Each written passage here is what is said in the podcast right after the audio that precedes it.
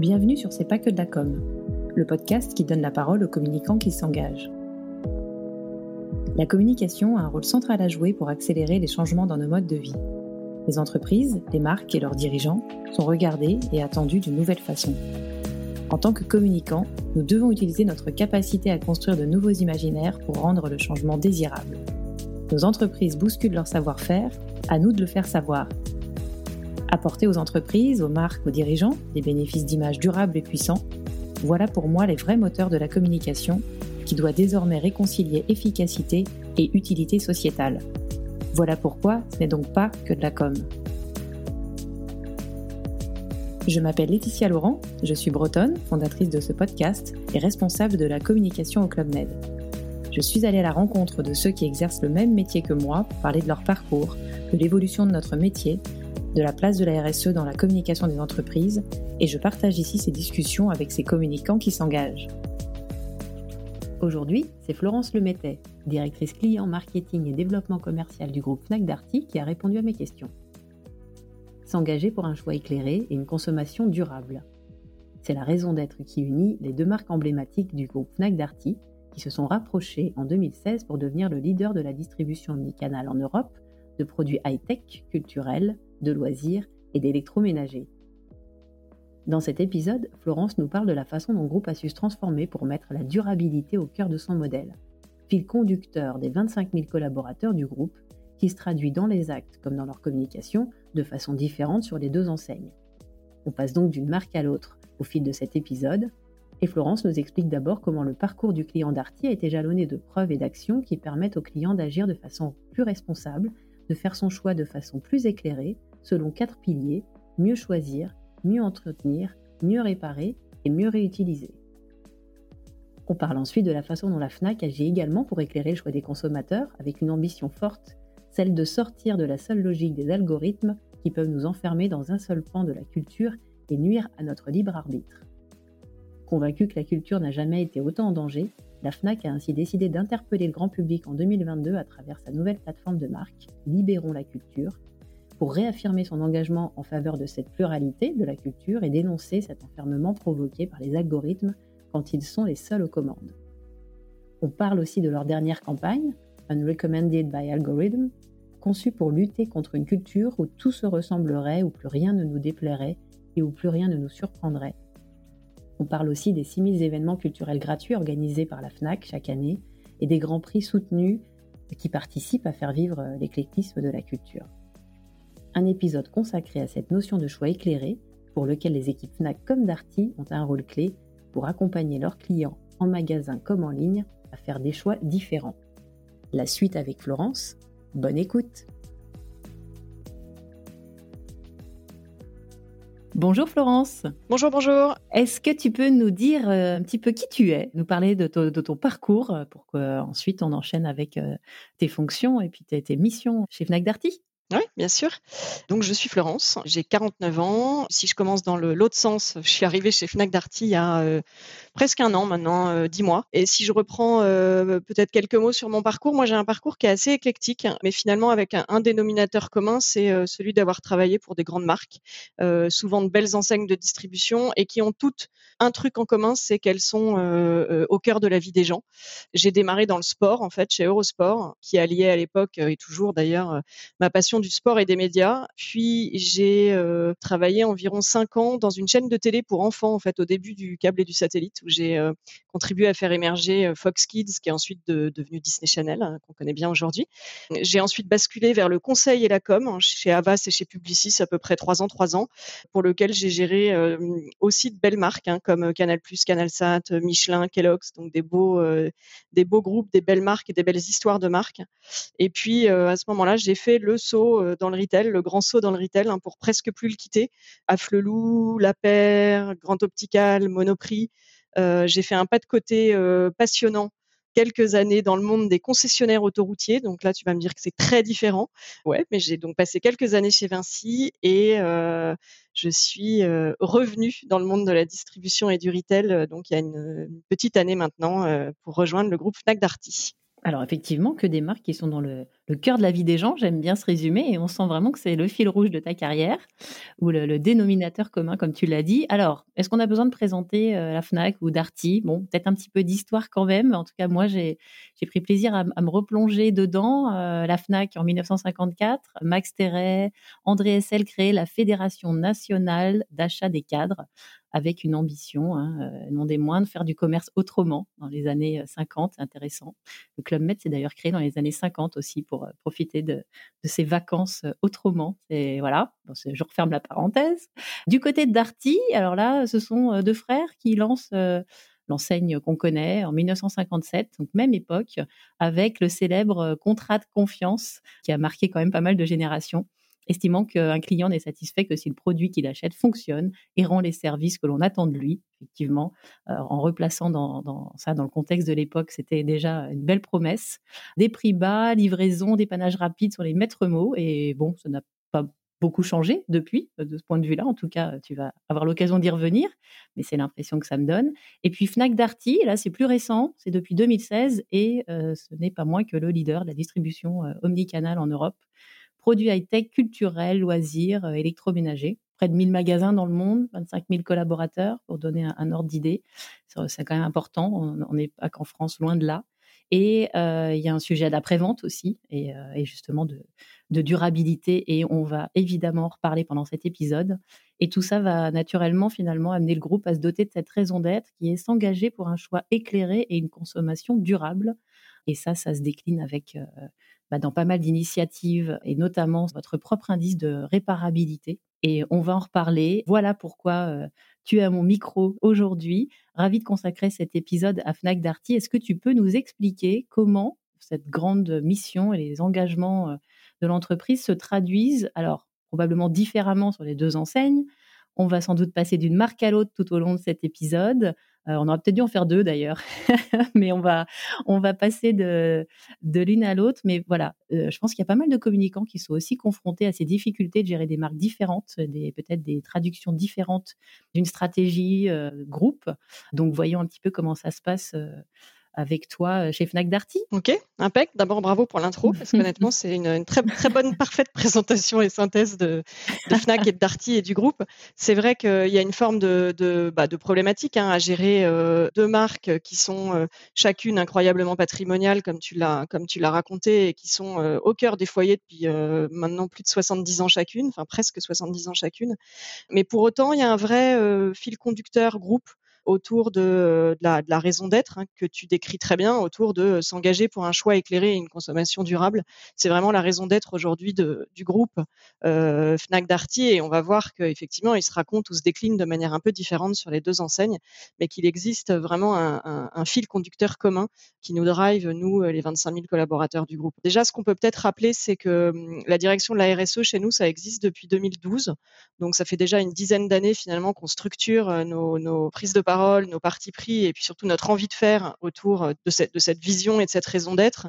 Aujourd'hui, elle se consolide, je dirais, autour de cinq piliers. On va pas rentrer de la même manière dans les cinq parce que tous n'ont pas la même capacité en fait à exister sur le plan notamment de la, de la communication, qui est ce qui nous intéresse aujourd'hui, mais quand même peut-être qu'on peut rappeler donc les enjeux principaux, c'est le capital humain, euh, la consommation durable, et ça on va beaucoup en parler aujourd'hui, les territoires et la culture, l'éthique des affaires et la préservation du climat. Ce qui, ce qui a été vraiment majeur en fait dans l'évolution de, notre stratégie RSE ces dernières années, c'est qu'on l'a placé en fait désormais au cœur du business model euh, de Fnac comme de Darty de manière différente, on va le voir, depuis en fait la mise en place de notre euh, plan stratégique, hein, le plan stratégique du groupe qui s'appelle Everyday chez nous et qui a placé en fait la consommation durable notamment à travers euh, l'allongement de la durée de vie de nos produits, en fait, comme vraiment le fer de lance de la stratégie de nos enseignes. Ce qui est vrai, en fait, si on se place euh, peut-être une seconde du côté du client, la durabilité, l'envie de faire durer, c'est une prise de conscience qui s'est accélérée quand même très très fortement ces dernières années. Je pense qu'elle est encore en train de s'accélérer plus vite ces derniers mois. Le, post-Covid a, je trouve, encore accéléré cette envie finalement de, faire durer et de, s'inscrire, nous les clients, dans une, consommation toujours plus responsable. et toujours plus respectueuse finalement. Et ce que, ce que les clients attendent, ils attendent de nous qu'on leur donne les tips, les clés pour mieux consommer. Ils attendent aussi de nos entreprises hein, des engagements forts de notre part sur et notamment chez nous sur la durabilité. Pour être concrète en fait, et je vais essayer de vous raconter en fait comment ça jalonne c'est peut-être ce qui le, plus simple que je te le décrive comme ça. Comment est-ce qu'on jalonne en fait le parcours d'achat de nos clients euh, à l'aune justement de se faire durer, de cette durabilité. Ça me semble être une euh, bonne façon d'approcher le sujet et de rentrer concrètement dans voilà comment ces grands messages peuvent descendre dans, dans le quotidien des, des équipes et puis donc euh, du client dans le quotidien des collaborateurs, tu as raison, d'avant tout, et puis évidemment dans le quotidien de nos clients. Et donc on a jalonné en fait le parcours client à chaque étape d'actions qui lui permettent d'agir en fait en responsabilité. Et on a quatre jambes, alors c'est rare, mais en tout cas quatre piliers. le mieux choisir, le mieux entretenir, le mieux réparer et le mieux réutiliser. Et sur chacun de ces piliers, on a été travailler en fait des choses, des preuves qui vont te permettre à toi, client, euh, de t'inscrire dans une démarche de responsabilité toujours plus grande. La première chose euh, dont tu as parlé dans ton introduction et qui est, qui est quelque chose sur lequel on communique énormément, c'est le score de durabilité en fait, on a développé, inventé un score de durabilité qui est un KPI qui est inscrit à notre plan stratégique, qui est inscrit d'ailleurs dans nos objectifs à tous, hein, individuels, et qui va plus loin que ce qu'on peut connaître. Euh, on a tous en tête l'indice de, réparabilité légale, qui aujourd'hui est légal, hein, qui est un indice euh, qui, existe derrière chaque produit. On a été l'enrichir, nous, de quelque chose d'un petit peu plus solide qu'on a réussi à faire, en fait, grâce tout simplement euh, à la puissance du SAV de Darty où en fait aujourd'hui on a une telle force de frappe avec notre SAV, hein, puisque pour te donner un chiffre, moi qui m'a bluffé quand je suis arrivée chez Fnac Darty, euh, on répare environ 2 millions et demi de produits par an. Donc euh, tous ces produits-là, en fait, on les on historise, on historise ce qu'on fait, on historise les pannes. Et, et Darty, en l'occurrence, Fnac Darty, qui est le premier réparateur de France, euh, nous aide justement, grâce à ce SAV, à euh, définir cet indice de réparabilité. Et en fait, cet indice de réparabilité, c'est tout simplement une moyenne entre la fiabilité d'un produit, donc son taux de panne, etc., et la réparabilité au sens large du terme. Donc, possibilité de faire réparer réellement le produit, le nombre d'années de mise à dispo des pièces détachées, parce qu'on sait que c'est souvent le cas. Le, problème qu'on rencontre, c'est oui, un produit est réparable, mais la pièce n'existe plus. Donc, la belle affaire, en fait, il n'est pas réparable. et donc, ce, score de durabilité, en fait, est utilisé en interne par nos chefs de produits, hein, donc dans mes équipes ou dans les équipes de la direction commerciale, pour driver aussi les produits qu'ils mettent dans les gammes ceux qui vont éventuellement faire sortir, c'est-à-dire qu'on peut décider à un moment que dans telle gamme, un produit qui a un indice de réparabilité inférieur à temps, il sort. Donc ça permet aujourd'hui en fait de faire, progresser les fournisseurs hein, indéniablement, mais également finalement de, promettre aux clients et de permettre aux clients de s'y repérer réellement dans euh, euh, la, la, réelle durabilité d'un produit. Notre critère de comparaison d'un produit. Euh, Exactement. Ça te permet, en fait, quand tu fais ton achat, euh, de le faire en toute conscience, entre guillemets, avec ce choix éclairé hein, dont on a parlé en introduction. Tu fais ton choix en toute connaissance de cause avec des, choses tangibles, en fait, qui te permettent de, driver ton choix. La deuxième chose qui est sur laquelle on a beaucoup travaillé ces dernières années.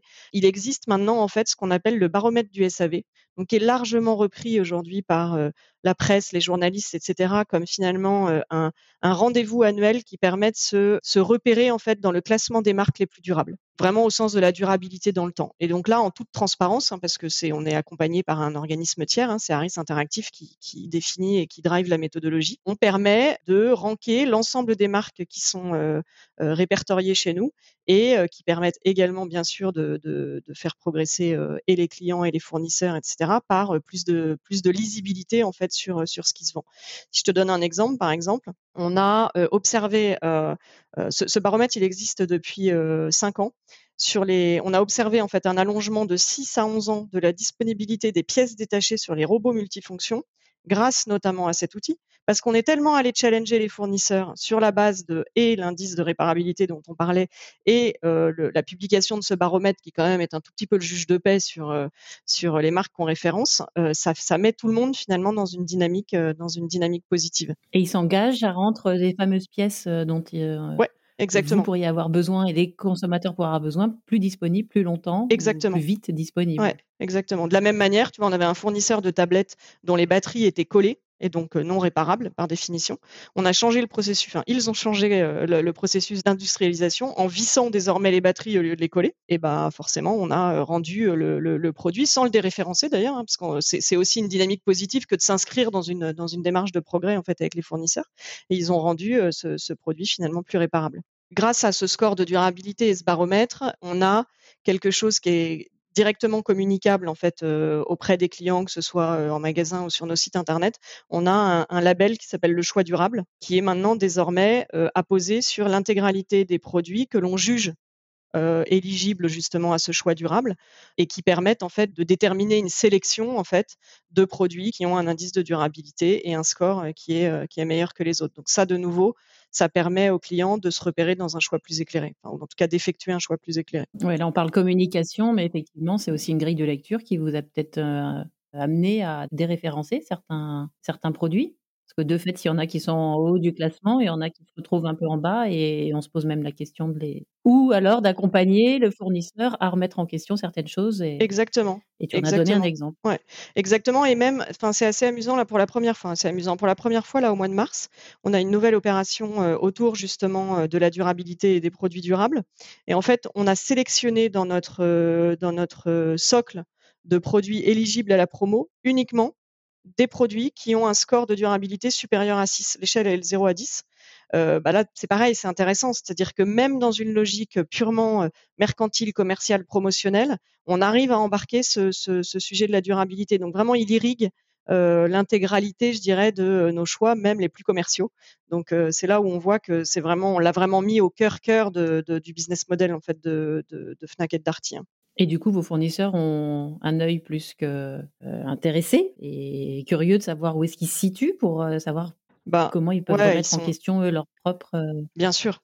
C'est un cercle hyper vertueux. C'est exactement ça. C'est qu'en fait, ils sont hyper partie prenante. C'est-à-dire que peut-être un peu objectivement, dans les premiers temps, sous la base d'une contrainte un peu forte, ok? Aujourd'hui, on n'est plus dans une dynamique de contrainte, on est dans une dynamique de progrès conjoint. Et en fait, les fournisseurs, euh, les premiers, ont envie de progresser sur ces items-là parce que eux aussi sont très conscients des attentes des consos. Hein, donc, euh, mais c'est vrai que ça permet de mettre tout le monde dans un cercle assez vertueux de, progrès, enfin, de vraiment de dynamique positive. Euh, en préparant cet épisode, j'en discutais avec d'autres communicants et à un moment donné, la question est venue qu'est-ce qui peut les différencier d'Amazon? Alors la question posée comme ça est un peu vaste, mais sur ces sujets-là, moi qui ai beaucoup de mal avec cette plateforme Amazon, il n'y a, pas ces sujets de des indices de durabilité, enfin comme vous pouvez le faire vous, c'est quand même très pionnier. Ouais, alors moi j'ai pas forcément euh, pour enfin je vais pas forcément répondre frontalement à ta question en disant est-ce qu'on est mieux ou moins bien qu'Amazon parce que forcément j'aurais envie de te dire qu'on est mieux. que ça, mais, ouais, mais, sur, ce sujet-là. Mais sur ce sujet-là, on est évidemment plus, d'éclairer le choix des consommateurs, ce que cette plateforme, euh, voilà, on l'a cité, mais pour moi ne ne semble pas faire du tout. C'est en tout cas tout à fait le, chemin qu'on cherche à prendre qui est euh, d'éclairer le, choix, hein, clairement le choix de nos clients. Et ça, c'est vrai que c'est pas forcément, si je ne crois pas que ce soit forcément le, premier driver qui va te faire choisir une plateforme ou une autre euh, telle que Amazon ou une autre. Mais... Bah, Aujourd'hui, c'est peut-être pas le premier, premier driver, mais, mais demain, j'ai envie de croire moi que ça peut en prendre le chemin. C'est un vrai facteur de différenciation. Hein. Je pense qu'aujourd'hui, euh, le, le, fait de, enfin, je pense aujourd'hui que les clients, les gens euh, attendent d'entreprises comme les nôtres euh, d'embrasser des postures de responsabilité comme celle-ci. Et c'est là où moi je suis vraiment euh, objectivement hein, vraiment très heureuse de m'occuper de deux marques comme ça, c'est que les deux, elles défendent des propos, et on va parler peut-être un peu plus de Fnac tout à l'heure, mais elles défendent des visions et des propos et des visions du monde et des visions de comment est-ce qu'on doit finalement nous jouer notre rôle. alors on va pas sauver le monde, hein, mais je pense que chacun peut mettre sa pierre à l'édifice et nous on en a une qui est, vraiment très claire. Si on est une partie du problème, comment être une partie de la solution? Et, euh, là, c'est clairement ce qu'on entend. Alors, tu nous disais, mieux choisir, mieux entretenir? Euh, Ouais, alors dans le mieux choisir, il y en a quand même un petit dernier que j'aime bien, qui vient de il n'y a pas très longtemps, il y a, quelques mois, mais que je trouve vraiment intéressant parce qu'il n'est pas, pas que sur le choix produit, il est également sur euh, la livraison, sur les modes de livraison, où en fait, on a lancé ce qu'on appelle la livraison éclairée où en fait désormais quand tu fais un achat, euh, alors euh, principalement sur le web, hein, sur un de nos sites internet, euh, que ce soit sur fnac.com ou sur darty.com, au moment en fait dans ton parcours où tu vas choisir ton mode de livraison, tu as un petit simulateur en fait qui te permet de savoir quel est l'impact carbone de chacun des modes de livraison que tu vas choisir. Donc si je choisis du click and collect, bah forcément je vais voir que je suis je suis plus responsable que si je choisis une livraison express en, dans, les deux heures par exemple, où là bah, tu vas voir que ton bilan est évidemment pas bon. Tu peux néanmoins décider d'en avoir besoin Enfin, après, nous, on n'est pas dans une posture de moralisateur. on est dans une Ah non, posture de d'éclairer. voilà, Très clair exactement, éclairer. Une fois de plus, c'est la livraison éclairée. On éclaire le choix des clients et je trouve que c'est intéressant de l'avoir fait aussi là-dessus parce que ça, ça, ça, ça, contribue justement à la notion de choix au-delà de, du choix lui-même du produit. Donc, euh, je trouve que c'est vraiment intéressant et c'est assez salué d'ailleurs par, euh, par nos clients. Et, et, on le voit d'ailleurs, on, on, a euh, fortement augmenté encore la part du click and collect chez nous. Donc, on peut imaginer et avoir foi dans le monde, puisque ça veut dire que les, clients se rendent compte quand même que bah, finalement, si, si euh, un magasin Fnac ou un magasin Darty leur tend les bras pas très loin, euh, c'est sûrement plus être dans une posture plus responsable que de se faire un click, que de faire un click and collect.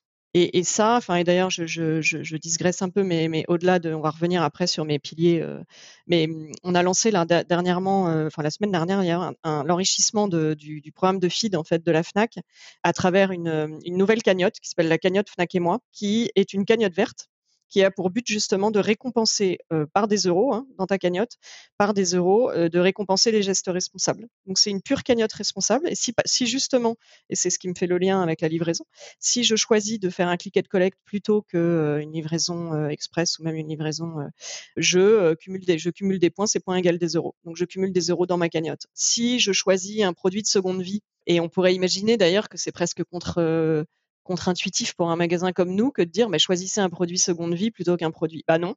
Euh, tu verras sur le site, sur nos sites internet, on met nos produits seconde vie comme en magasin d'ailleurs, on les starifie de la même manière que le reste de nos produits. Seconde vie reconditionnée. Ouais.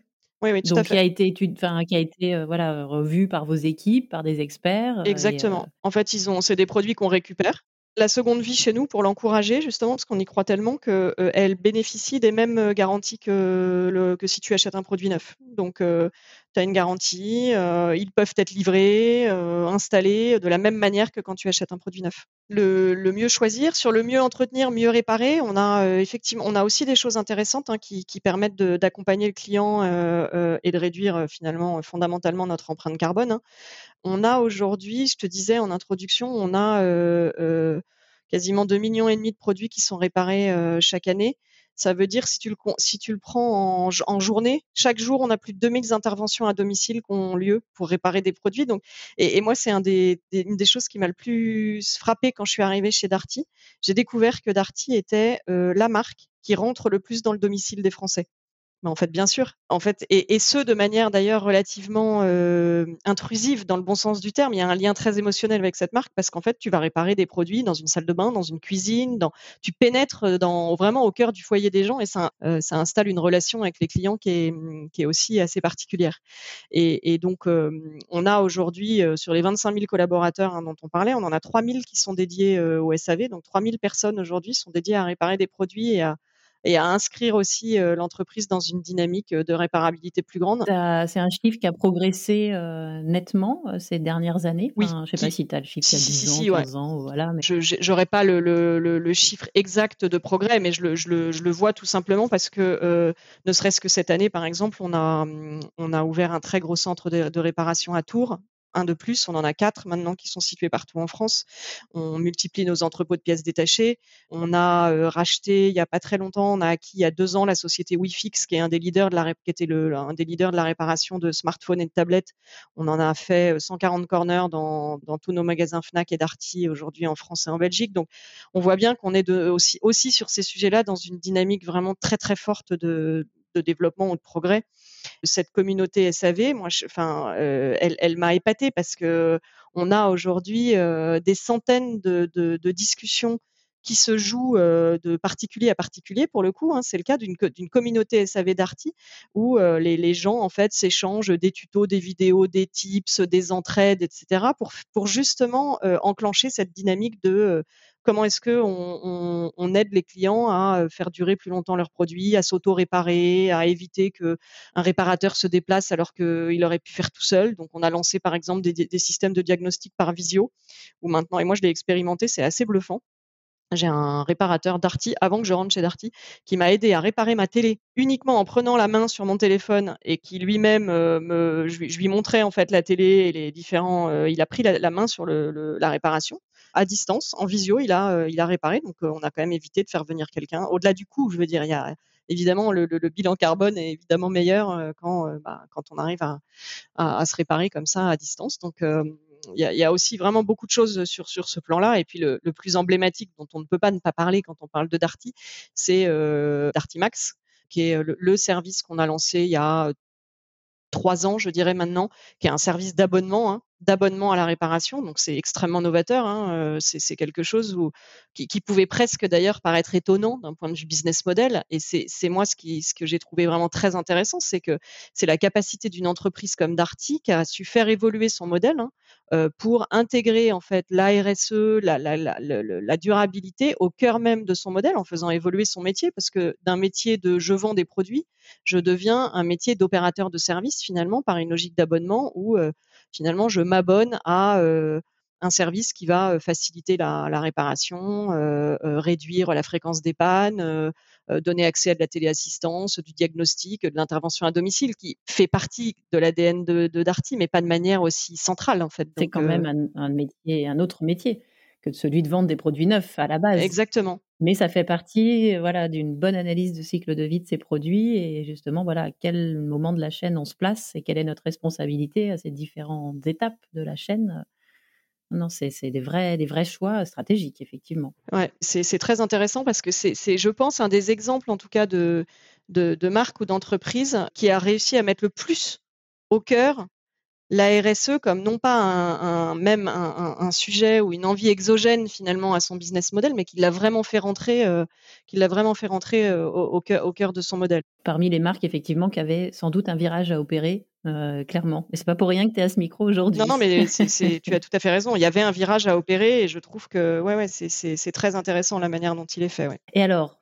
on en était, euh, voilà, mieux choisir, mieux entretenir, mieux réparer, mieux réutiliser. Mieux réutiliser peut-être, bah, mieux réutiliser évidemment la seconde vie, hein, on en a parlé. Euh, euh, Aujourd'hui, euh, tu peux acheter une machine à laver sur, sur Darty Seconde Vie. Tu auras la même garantie, la possibilité d'être livré, tout comme un produit neuf. Chez Fnac, c'est pareil. Donc, on a vraiment inscrit le, le, le, le, sujet de la seconde vie. Et d'ailleurs, ce qui est assez intéressant, c'est qu'on a créé une business unit Seconde Vie. Et cette business unit, elle est intégrée directement dans la direction commerciale.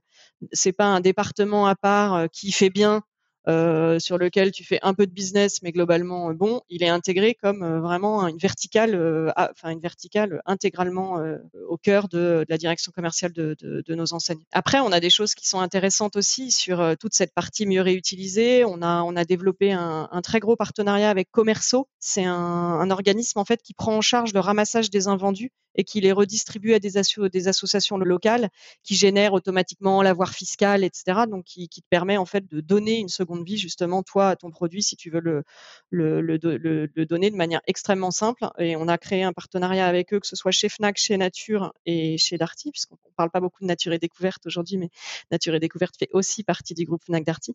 On travaille également avec Bibliothèque sans frontières, par exemple, si on veut parler un peu de la Fnac, où là on organise chaque année une très grosse collecte de livres en fait euh, au sein des magasins Fnac pour alimenter en fait les bibliothèques de Bibliothèque sans frontières dans le monde entier ou les revendre afin de financer euh, ces mêmes bibliothèques. On a un partenariat avec Bourse aux livres qui permet aux clients euh, d'évaluer ses livres et de les revendre. Enfin, il y a, vraiment toute une dynamique aussi autour du recyclage entre guillemets hein, euh, et le, recyclage en tant que tel aussi est quelque chose de très important. Par exemple, et on le sait pas assez d'ailleurs chez nous, Darty reprend ton appareil chez toi au-delà de celui qui est remplacé lors de la, livraison. C'est-à-dire que tu as une machine, euh, tu achètes, enfin, tu as un lave-linge, tu achètes un autre lave-linge, bien évidemment, on reprend l'ancien. Mais si également tu as d'autres produits électroménagers à nous donner à ce moment-là, on les reprend et on les met dans euh, la, filière de recyclage avec lesquelles, euh, dans laquelle on est, on est proactif. Donc on, est vraiment sur un développement, je dirais, de, de comportement plus durable sur l'ensemble de la chaîne. Voilà, donc c'est comme ça qu'on jalonne la durabilité chez, chez nous. Euh. En tout cas, chez Darty, passionnant. On a fait un petit peu le tour effectivement de, des différents angles que je peux prendre dans mes questions sur un épisode consacré à une marque. Du coup, j'ai peut-être envie de t'amener sur la FNAC, où là, alors il y a aussi des enjeux de durabilité évidemment, mais il y a aussi un rôle peut-être plus euh, sociétal euh, et une mission d'accès à la culture. Est-ce que tu peux nous dire un peu où vous en êtes plutôt côté FNAC? Et euh, on va évidemment parler de votre dernière campagne qui, met la culture au cœur et puis qui s'adresse quand même aux nouvelles générations aussi. Et parce que c'est vrai que si je prends ma génération, Je pense qu'on a tous été plein de fois dans un, magasin Fnac et dans voilà, on s'est assis par terre à lire un début de BD en attendant que nos parents achètent leur CD à l'époque. Enfin, je sais pas. Voilà, moi je suis dans, cette génération-là. Forcément, le, parcours client il a évolué, il s'est digitalisé, mais la culture, ben, heureusement, même si elle se digitalise, elle, ne disparaît pas, mais elle ne doit pas disparaître aussi. Et, comment vous vous positionnez peut-être face à ce grand défi? Ouais, c'est intéressant et c'est une, très bonne vision de partager en tout cas de ce que de, de, de, ce que doit être la culture. Chez Fnac, en fait, on est parti d'une conviction extrêmement euh, forte qui consiste à défendre le fait que la logique qui est celle que tu évoquais tout à l'heure avec les plateformes, que la logique uniquement virtuelle, algorithmique et honnêtement parfois presque un peu moutonnière des plateformes finalement enferme la société euh, physiquement et culturellement. Et c'est partant de ce postulat en fait que euh, on a retravaillé ou travaillé la vision de Fnac, la vision que, que, que l'on doit avoir de notre métier et qui est de considérer que l'humain, c'est l'humain aidé par la technologie qui ouvrira nos horizons culturels de demain. Et c'est bien l'addition des deux. Il ne s'agit pas d'opposer euh, euh, d'opposer le vieux monde et le nouveau monde. Ce serait euh, stupide, enfin ou en tout cas dangereux de la part d'une marque comme la nôtre de ne pas, enfin de ne pas accepter le progrès, bien au contraire. Mais en revanche, on défend beaucoup la force de l'addition des deux. Ce, cet humain aidé par la technologie qui peut assurer pour le coup vraiment le choix indépendant et éclairé. Et c'est sur la base de cette mission hein, que qu'on juge euh, hautement responsable que euh, la Fnac a, décidé de se battre inlassablement, comme tu le dis, pour la pluralité de la culture. Et cette pluralité de la culture, en fait, elle se, elle se vit et elle, elle fait vivre, elle se, elle se, fait vivre à nos clients jour après jour. Et, preuve en est, tu, l'évoquais également, mais la force de notre action culturelle. L'accès de la culture au plus grand nombre, elle est au cœur de l'ADN hein, de la FNAC et elle se décline tous les jours concrètement à travers des événements culturels, par exemple, qui sont en accès libre, qui sont organisés toute l'année au sein de nos magasins et sur lesquels on fait énormément de choses qui permettent de toucher des milliers de Français. Alors, on a été très frustrés parce qu'on a eu deux ans de pandémie et de contraintes en tout genre qui nous ont quand même bien arrêtés. Cette année, on a on a de nouveau pu reprendre nos ailes sur le terrain des magasins. On a organisé pas loin de 1300 événements cette année, des rencontres, des showcases, des dédicaces, des ateliers jeunesse en magasin, enfin des tonnes de choses. Cette année 2021 ou 2022 le début de l'année? 2022, ouais. sur toute l'année 2022, on a organisé 1300 événements. Ouais. Mmh. Et j'ai lu même jusqu'à près de 6000 événements culturels gratuits. En 2021, dans vos chiffres clés sur votre site internet, c'est énorme. Donc, ça englobe, j'imagine, tout type d'événements, toute dimension. Et c'est peut-être pas seulement France d'ailleurs aussi. On fait exact, tu as parfaitement raison, on fait exactement la même chose et le même type de choses euh, en Espagne, au Portugal, euh, en Belgique. Euh, on, a des actions en magasin, hein, donc tous les événements dont, je viens de parler, mais on a également on soutient des actions fortes comme des prix littéraires, par exemple. Hein, la FNAC soutient bah, le prix du roman FNAC, le Goncourt des lycéens. On oublie souvent que c'est la FNAC qui est derrière le Goncourt des lycéens, mais enfin moi je l'ai découvert en arrivant à la FNAC. le prix de la BD FNAC France Inter, enfin des, très gros prix qui aujourd'hui continuent justement à faire vivre la culture et l'éclectisme de la culture. Et puis on a aussi des très beaux et gros événements type le Fnac Live, hein, par exemple, qui est un grand festival musical euh, gratuit euh, qu'on retrouve chaque année sur le parvis de l'hôtel de ville et qui là, de la même manière, met en lumière bah, le meilleur de la scène musicale actuelle, mais pas que, avec un focus ultra particulier sur la jeune scène émergente, tous les styles et, et cette capacité justement à mettre en avant euh, la diversité culturelle des choix, euh, les soutiens aux artistes, quels qu'ils soient, euh, et le, soutien aux différentes filières de la culture. Et, ça, finalement, je pense que ça se résume à travers trois objectifs assez clés pour la FNAC. C'est d'encourager la démocratisation de la culture, on en a parlé, de promouvoir la diversité culturelle et le choix éclairé, justement, et puis de soutenir la vitalité de la création artistique. Et, la FNAC, pour ça, a un rôle incroyable à jouer dans la société et est un acteur incroyablement écouté et crédible en la matière. Donc, euh, moi, je suis fière de la même manière que je disais que j'étais fière de participer à, l'aventure de Darty et, c'est vrai à cette durabilité et, à, finalement cette quête du faire durer. Bah, je trouve que euh, le combat de la Fnac, si on peut le parler de combat, ou en tout cas la mission de la Fnac à travers l'éclectisme de la culture est vraiment, vraiment très très intéressant, je trouve. Et alors au niveau du, peut-être du parcours client, si tu peux prendre un peu le même prisme que pour Darty, comment euh, ces, grands engagements-là, les événements typiquement vont être dans, leur parcours à un moment donné euh, d'achat ou de, quand ils sont en contact effectivement avec la FNAC. Comment vous essayez aussi de, faire redescendre un peu cette mission et ces convictions dans, dans le parcours du, client Fnac. On parlera du prospect ailleurs après avec votre plus grande campagne grand public justement la manière dont on, le fait vivre, parce que là, en fait, le, là où il y a euh, en même temps un boulevard et en même temps une euh, pression assez forte sur, euh, sur une plateforme comme celle-ci, c'est que ça repose beaucoup, en fait, cette notion de choix éclairé, elle repose beaucoup sur nos collaborateurs et sur la capacité de nos vendeurs en magasin à justement travailler l'éclectisme de, de, cette culture et la capacité à accompagner nos clients dans des choix en tout cas différents. Et je pense que si tu, tu, le meilleur exemple, c'est peut-être nos rayons livres où aujourd'hui, quand tu te balades à la FNAC, euh, c'est quand même un, un, un, temple de la culture et de la diversité. Et je pense que ça, une des fiertés de l'enseigne, hein, c'est vraiment euh, la qualité de ses collaborateurs et de ses, et de ses libraires, par exemple, qui aujourd'hui sont quand même des, des, des puits euh, de, culture et de science et qui sont capables aujourd'hui de continuer à défendre euh, de manière euh, incroyablement chevillée au corps, je dirais, cette envie de pousser des choses qui sortent des sentiers battus, qui et, et, pourquoi ça? Enfin, et pourquoi est-ce qu'ils y arrivent? Parce qu'ils sont sachants. On a vraiment aujourd'hui des libraires qui sont bah, des collaborateurs extrêmement formés, qu'on continue à former et sur lesquels on investit beaucoup aussi au fur et à mesure, de manière à justement permettre ça. On, travaille de la même manière. Alors évidemment, l'humain est, un tout petit peu différent, mais enfin la, manière de le faire est différente. Mais même sur le web euh, et sur la, vente web, on essaye justement de travailler ça. Je vais te donner un exemple qui est vraiment très intéressant, c'est euh, la visio la visio vendeur. On a lancé un service cette année à la FNAC, comme chez Darty d'ailleurs, on l'a lancé dans les deux enseignes, qui permet en fait d'être la courroie de transmission entre je fais mon achat sur le web et j'ai envie de profiter de la prescription du vendeur.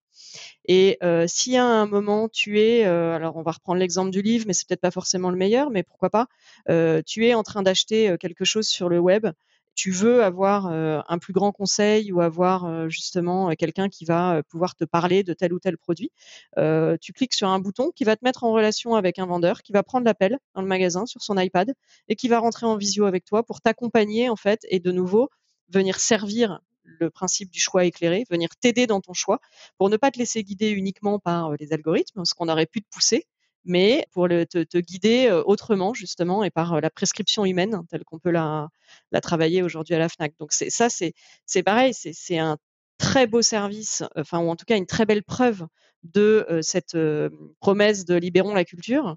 C'est ce, ce, ce, service visio où aujourd'hui on a plus de 3000 vendeurs qui ont été formés. Donc on a énormément de vendeurs qui sont capables de prendre à la volée maintenant les visios en magasin et qui le font. Cette année, en 2022, on a fait 300 000 conversations visio. Donc c'est deux fois plus que l'année précédente, l'année d'avant. Donc c'est c'est un service qui se démocratise et on voit bien qu'il y a. Ça représente quel pourcentage? Est-ce que je ne sais pas si vous l'avez mesuré comme ça, mais des interactions? Bah, si, on le regarde en pourcentage, c'est évidemment tout petit et heureusement d'ailleurs parce que sinon, c'est quand même du temps homme nécessaire qui est. Mais en revanche, c'est du temps extrêmement bien investi. C'est-à-dire que le, le, le, client qui clique sur ce bouton et qui va passer 5, 10, 15 minutes avec un vendeur pour en savoir plus sur un produit, d'abord c'est un méga ambassadeur après pour nous. Hein. C'est-à-dire que c'est, je pense, une notion de service client aussi et d'expérience client qui est quand même extrêmement forte.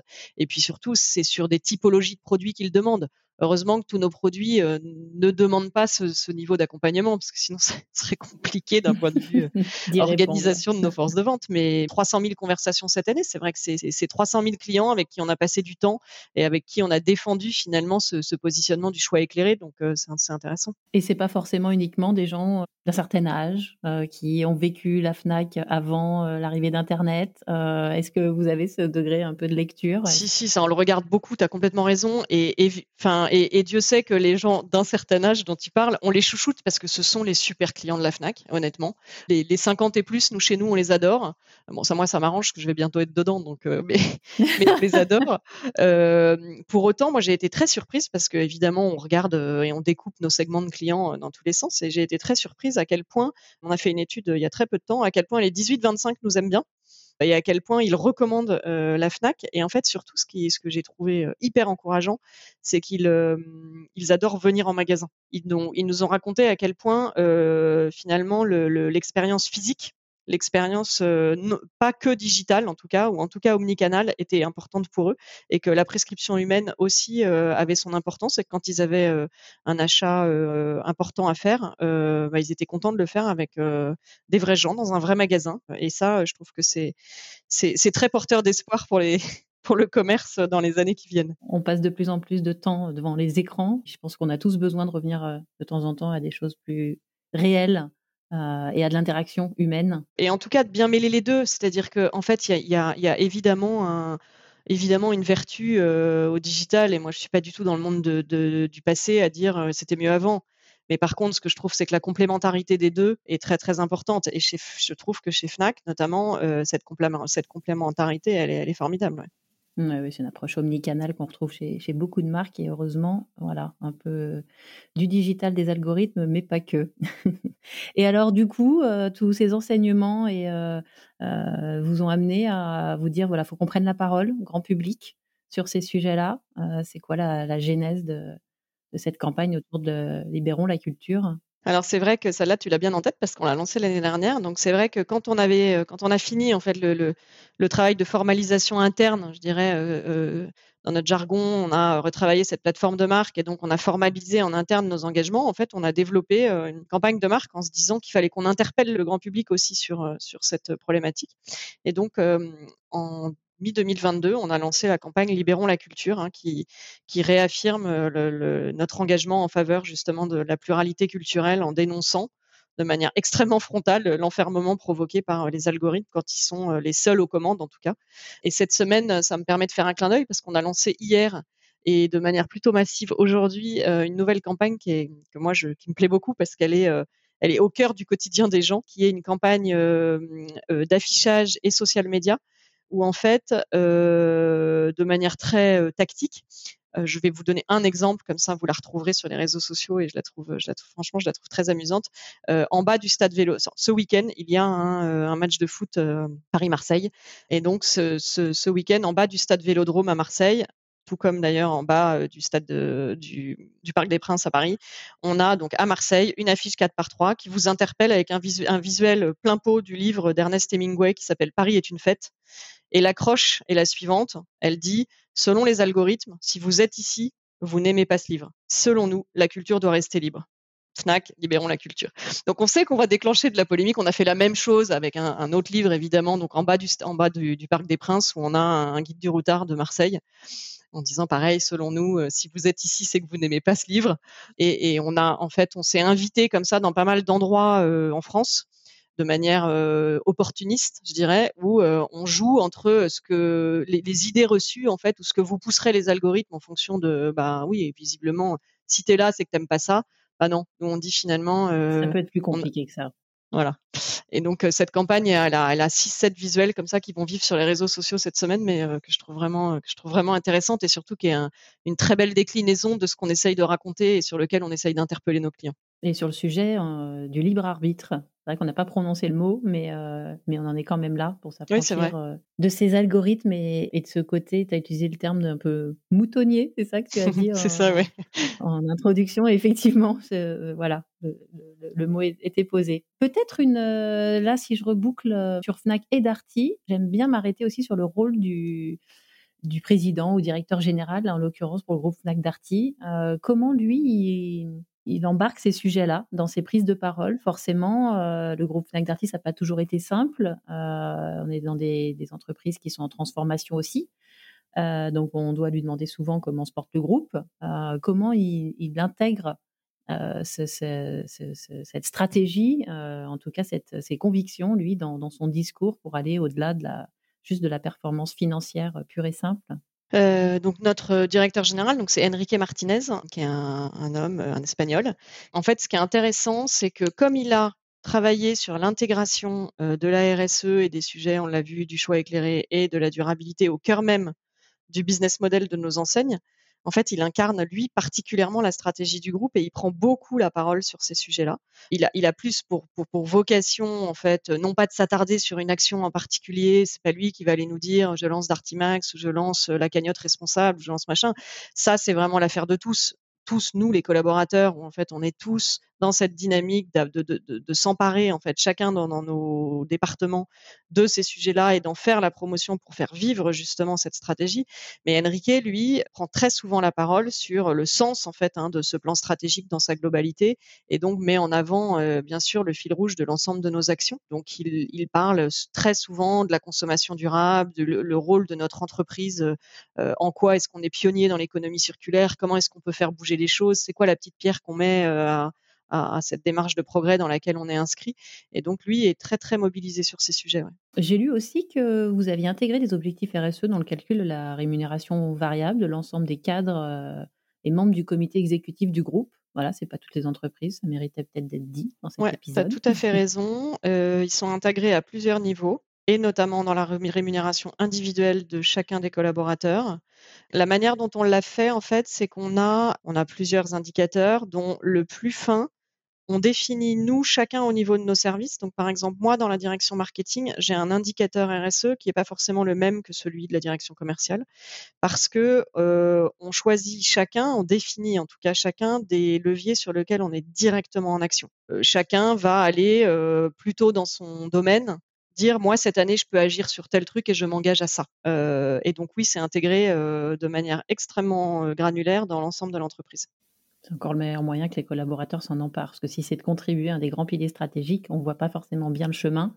Mais si on nous a bien expliqué les piliers et l'ambition, on voit peut-être comment, au niveau de notre job et au quotidien, on peut modifier des choses pour aller dans le sens de ce choix éclairé pour le consommateur. Peut-être une question un peu supplémentaire euh, sur le recrutement des talents. Forcément, ces convictions, cette euh, mission d'entreprise, euh, cette façon d'éclairer le choix des consommateurs, que ce soit sur de la durabilité ou, un, libre arbitre essentiel dans l'accès à la culture, est-ce que vous sentez que ça, alors je sais que c'est pas directement dans ton périmètre, mais dans quelle mesure ça aide à recruter aussi En fait, c'est pas dans mon périmètre, mais finalement, je le vis aussi, euh, ayant euh, évidemment des recrutements euh, réguliers au sein de ma direction marketing. Ça donne une force. Oui, je pense au magasin, mais effectivement les bureaux et puis chacun, ouais. chaque manager. chaque niveau, manager, en fait, et ça donne une force à la sincérité finalement de la marque employeur et euh, du discours qu'on et c'est je pense que c'est des choses qui résonnent bien chez toi mais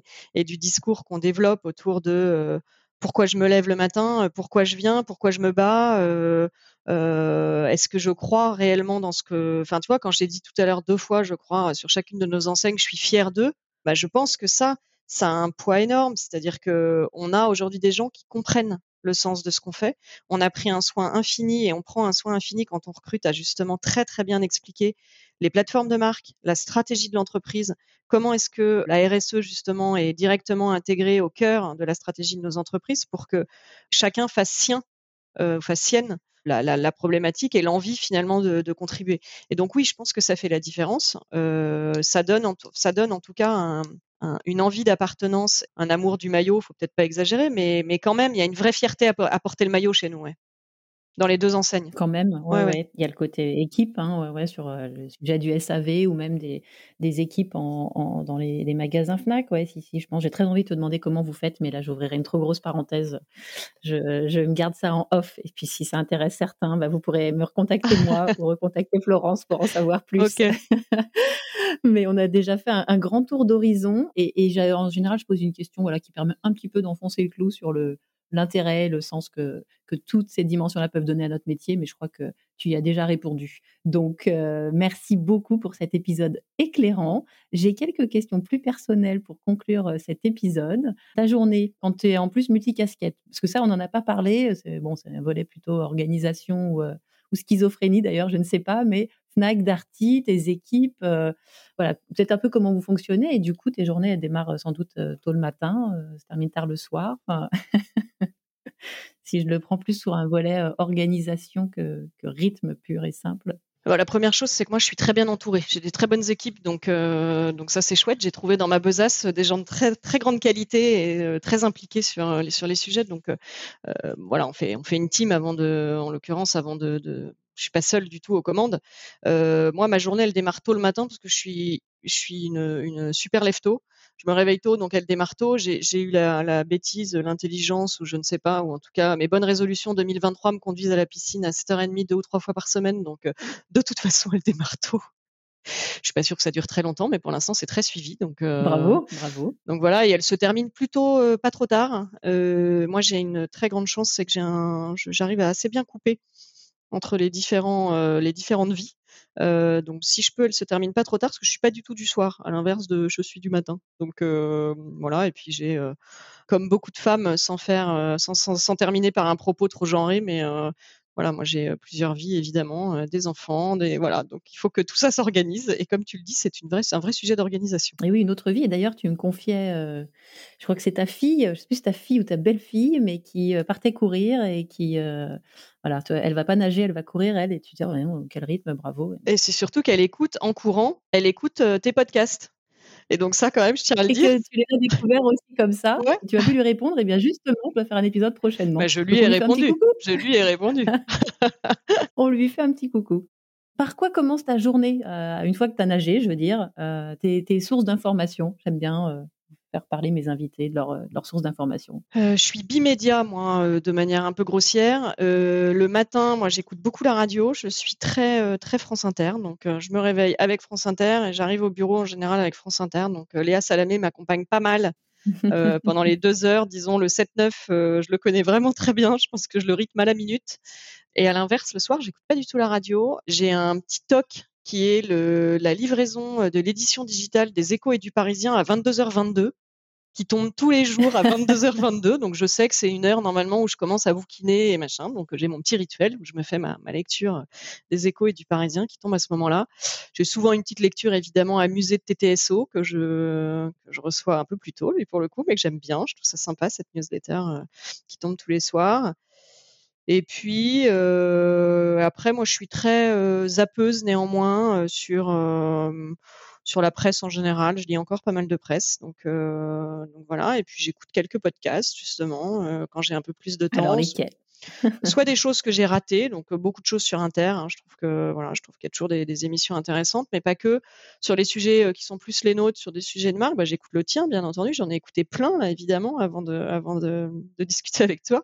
Il y en a un que j'aime bien également, c'est c'est un podcast qui s'appelle Branding, qui est sur des formats un tout petit peu plus courts, peut-être 30-40 minutes, qui est proposé par par j'ai un pote dans la com et qui pareil te plonge dans l'univers des marques. Ils sont souvent des invités sympas qui te racontent bien leurs marques. Donc voilà, pour qui aime les marques comme moi, euh, en général, c'est des moments, euh, c'est des moments sympas. Et alors une, euh, un motto, une règle d'or, voilà, qui te, qui te guide, toi, qui tu partages peut-être avec tes équipes?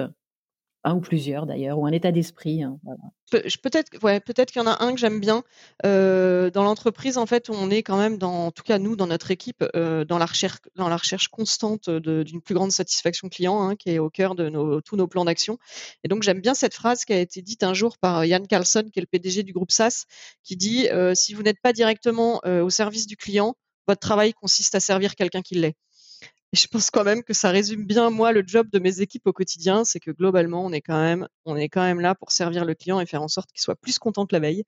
Donc euh, je trouve que ça anime bien collectivement euh, la dynamique de mon équipe. Mais ouais, jolie, euh, jolie philosophie et c'est une bonne façon de placer le client au cœur de tout ce que vous pouvez faire. si certains avaient encore un doute, là, il n'est plus permis. Merci beaucoup, Florence. Euh, Écoute, c'est moi qui te remercie. Éclairant, je l'ai dit, et, euh, et, on aurait vraiment pu en faire deux. Merci pour ton énergie. Euh, tu, voilà, moi, j'ai pas vu le temps passer. Ça fait ben, pas plus de 50 minutes qu'on est ensemble. Passionnant. Et puis, si certains veulent en savoir plus, voilà, on, on est l'une comme l'autre à votre écoute et, et à bientôt. Génial. Merci, Laetitia. Un grand merci. Merci pour votre écoute. Si vous avez aimé ce nouvel épisode du podcast C'est pas que de la com, Parlez-en autour de vous, abonnez-vous au podcast, c'est gratuit. Et si vous en avez le temps, attribuez 5 étoiles et laissez pourquoi pas un petit commentaire qui pourra donner envie à d'autres d'écouter ce podcast. Et si vous pensez à certaines marques, certaines entreprises, ou à des personnes que vous souhaiteriez écouter parler de la place de la RSE dans la communication des entreprises, ou si vous êtes vous-même DIRCOM ou responsable de la communication corporate ou RSE d'une entreprise inspirante et que vous souhaitez partager votre propre expérience, n'hésitez pas à me contacter via LinkedIn ou Twitter où vous me retrouverez sous mon propre nom, Laetitia Laurent. Merci et à bientôt pour un prochain épisode.